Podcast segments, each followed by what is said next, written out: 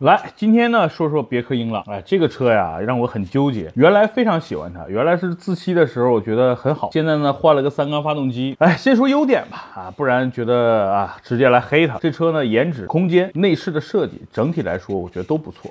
空间挺大的啊，有牌子也挺硬，整体来说开这个车并没有廉价感。最大的槽点就是，哎呀，全系都用了三缸发动机啊，1.0T、1.3T，很多人就因为这个不买，销量一下就下滑了。另外呢，像这个塑料感比较强啊，像这个整个胎噪控制并不好啊，我觉得可能十万块钱价位的车吧，也就这样了。最大的问题就是发动机三缸让人接受需要一点时间啊，我相信慢慢大家都会接受，只不过今年、明年谁知道呢？